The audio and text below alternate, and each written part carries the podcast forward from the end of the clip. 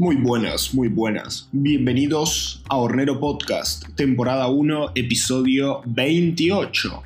8 de julio de 2020, el día de hoy, en esta mañana de invierno, si se quiere, en cierta medida.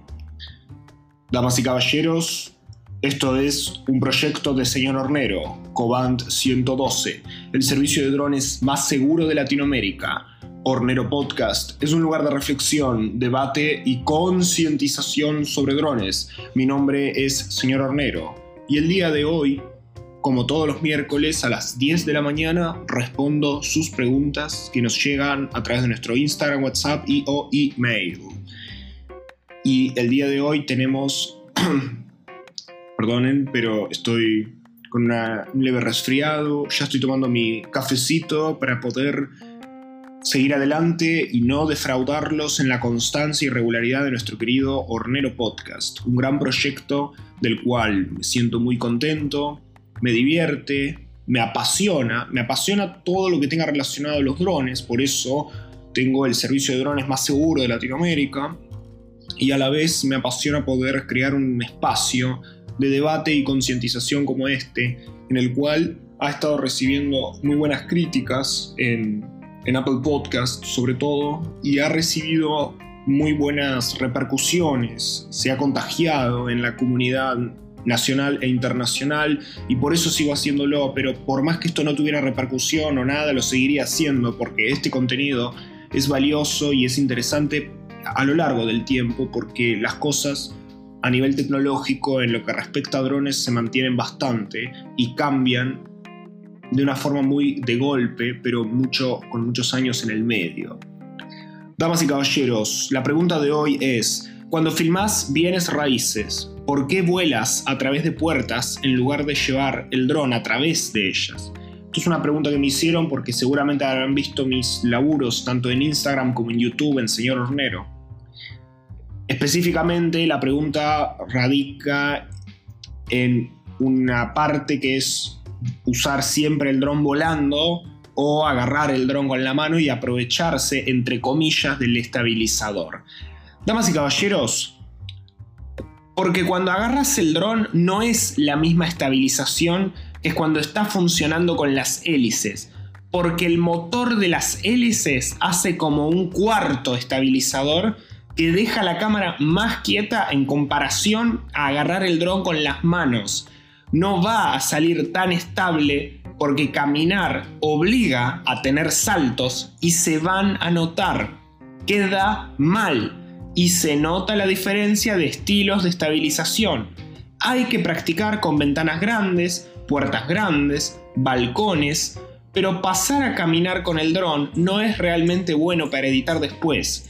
Queda desprolijo. Esto se refiere siempre a lo que vamos continuamente, que es importante prestarle atención a la entrega del material, a ser prolijos, a laburar de forma profesional, no hacer esto porque sí. Si no te apasiona o no te gusta, no entres a esto porque esto solo se hace con gente que le apasiona. Damas y caballeros, lo que pasa con la estabilización es que el dron tiene un estabilizador de tres ejes, pero a la vez las hélices mantienen el dron, el equipo en sí estable, lo más estable posible, y funciona como un cuarto estabilizador, un cuarto eje de estabilización. Por eso le hablo del, tercer, del cuarto estabilizador. Ahora bien, la mano hay que aceptarlo, gente. No existe persona que pueda estabilizar solo con la mano una cámara. Y por más que usemos la mano y apliquemos un estabilizador en postproducción, no va a quedar prolijo, no va a quedar bien. Pero esto no lo digo desde la teoría, lo digo porque lo he visto. Yo siempre laburo con control remoto y en vuelo, jamás agarro el dron con la mano para que quede prolijo, pero he visto cómo en campañas políticas o en publicidades de otras inmobiliarias hacen ese truquito, se la creen de que está bien pero realmente se nota mucho la diferencia. Y es más, hay un ejemplo puntual, no vamos a dar el nombre, pero de una campaña política en donde se nota cómo una cosa es la cámara de fotos, la reflex que utilizaron para grabar, luego cambia la estética a una calidad de dron justamente, además del lente que cambia radicalmente, y se mueve un montonazo porque lo tienen en la mano los payasos, ¿y qué es lo que pasa? Cuando lo despegan y cuando lo alejan, eso queda mucho más estable. ¿Y por qué?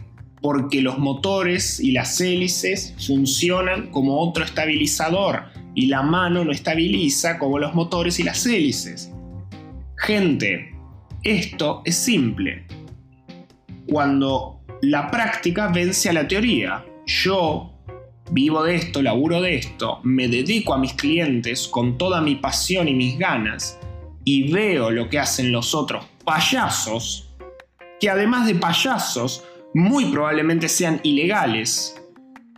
Y de esta manera nos damos cuenta de la diferencia de calidad entre un servicio mediocre y un servicio de elite, como señor Hornero. Damas y caballeros, esto fue Hornero Podcast, un lugar de reflexión, debate y concientización sobre drones. Pueden hacernos sus preguntas en nuestro Instagram, arroba sr.hornero, a nuestro WhatsApp, más 54 9 11 56 61 49 84, o a nuestro email, hornero arroba srhornero.com. Muchas gracias.